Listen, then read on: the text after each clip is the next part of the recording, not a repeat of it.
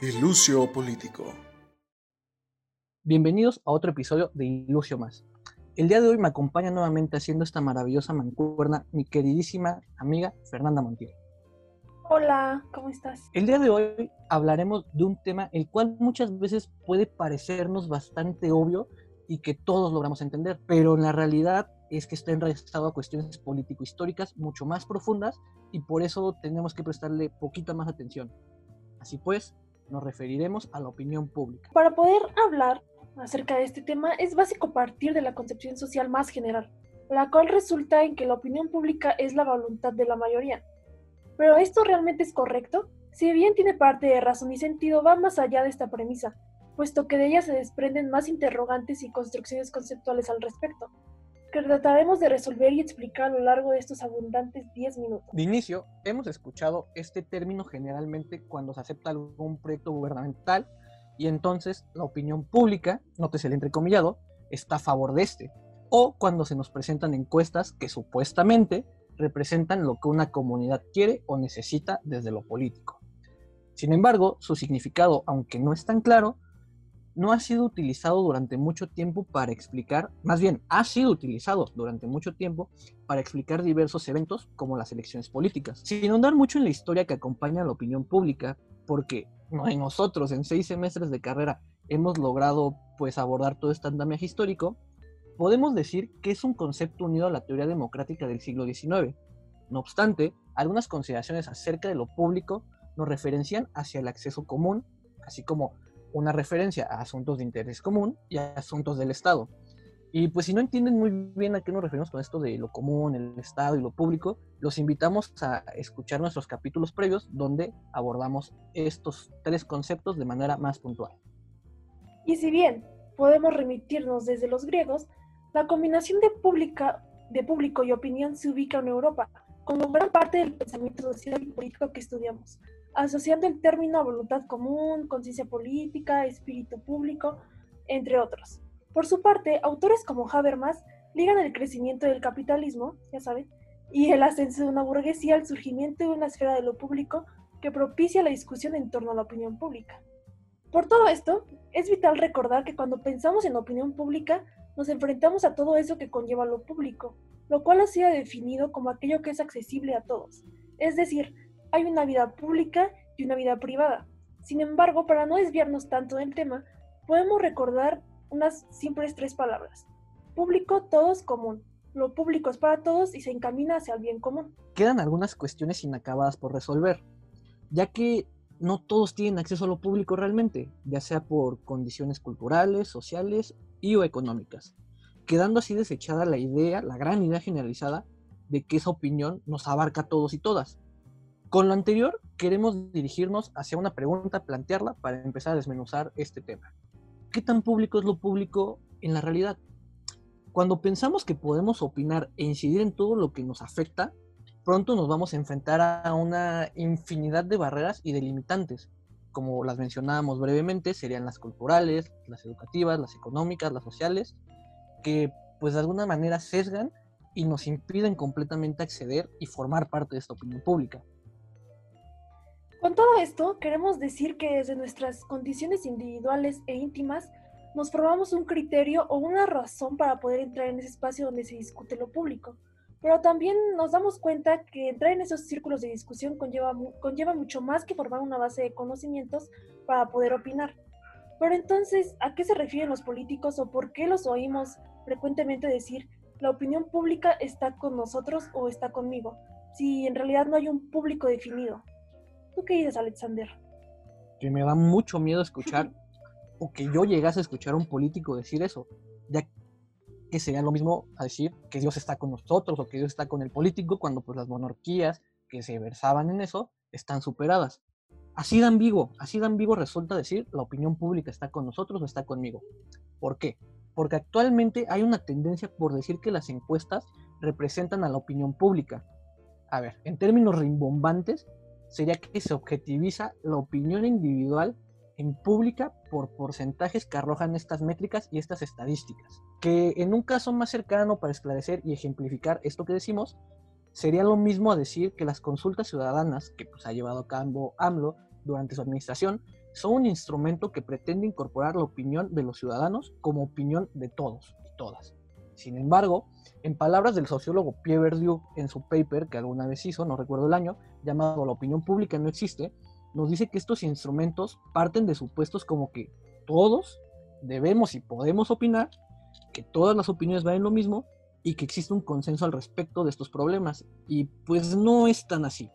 ¿No es así, Fernanda? Y justo, justo regresando a lo que tú estabas diciendo sobre las consultas ciudadanas, pues ahorita tenemos la petición de consulta para enjuiciar a los expresidentes, ¿no? En este actual mandato. Y que responda a todo lo anterior, ya que la sola pregunta de ¿está de acuerdo o no con que las autoridades competentes investiguen y los nombres de los expresidentes? Pues en realidad no es algo que, que nos preocupe en nuestro día a día, ¿no? Y que no responde a un, más bien responde a un tipo de demanda y es interpretada en función de una clase política o de intereses políticos sin significar un problema para el público, para el gran público. Y a partir de esto que tú muy bien mencionas, podemos ubicar algunos de los de las problemáticas a las que se enfrenta la opinión pública y hablar de esto.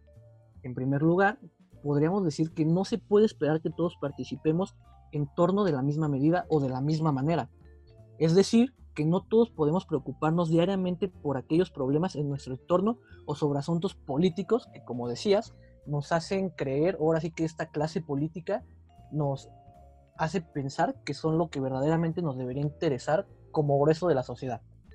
Sí, y que tampoco existen los métodos o las herramientas adecuadas para poder generar una discusión. Y es por ello que los sondeos de opinión pues gestan esta falsa idea de, de, de, la opinión pública por la falta de rigor metodológico y llevan a cabo un sesgo de la realidad de los mexicanos o, o de la ciudadanía. También se corre el riesgo de que la opinión de la mayoría quede por encima de las minorías y éstas queden excluidas. Que si no mal recuerdo, eso lo decía Noel Newman, no estoy seguro. Pero otro punto al que le debemos de prestar importancia como peligro para la opinión pública es la persuasión. ¿A qué nos referimos?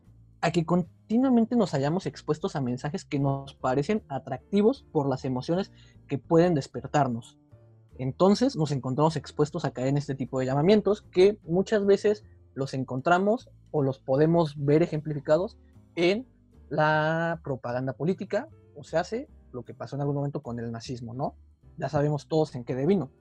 Y ahora, como se mencionó en alguna parte de toda esta charla que llevamos, muchos problemas que supuestamente atañen a la opinión pública son demandas de ciertos grupos de poder, realmente, y hay que prestar mucha atención a eso, ya que, como lo menciona Wright Mills en su texto La élite del poder, las élites en este poder o que tienen este poder político son realmente las que toman las decisiones importantes o que afectan a la sociedad.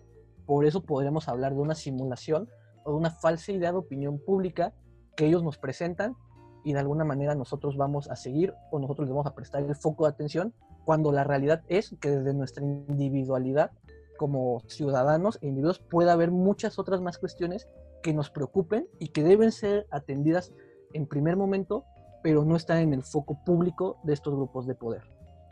Sí, y es por todo esto que podemos concluir que el concepto de la opinión pública está vinculado con la democracia. De igual forma podemos retomar algunas consideraciones del filósofo John Dewey, que dice que hay muchos y variados públicos con intereses iguales pero también diferentes, y es por ello que es muy muy difícil hablar de un solo público.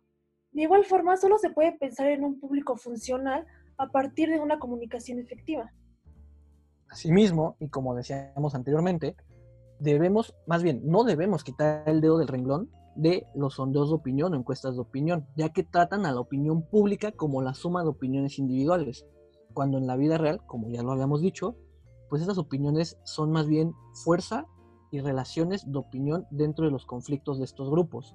Ahora sí que pues aprovechan nosotros como individuos para materializar, más bien no materializar, para hacer ver una gran opinión que pues no es la verdadera o no es la inquietud que todos tenemos en, en la mayoría. Y nos hacen tomar posición de esto, dentro de estos conflictos y problemas para ellos. Así pues, una suerte de respuesta a una posible solución desde la óptica de Bourdieu sería entender los verdaderos intereses e inquietudes de un público, no objetivizar del todo, ahora sí que irnos a lo subjetivo del individuo sin perder todo esto histórico de la objetivización para así situar los diferentes públicos en la ciudadanía y hablar de una opinión pública como presión política que tiene la función legitimadora de demandas mediante el consenso, consenso de estas demandas, la cual podría ubicarse entre los dominados y los dominantes.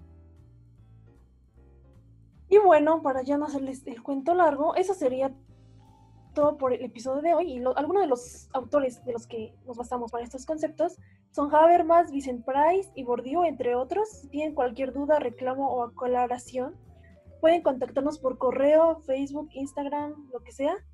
Y eso sería todo. ¿Algo que agregar, Alexander? Eh, nada, que si tienen dudas de todo lo que dijimos porque es algo complicado, nos escriban y haremos todo lo posible para contestarles y abonar en los temas que les interesen. Un placer.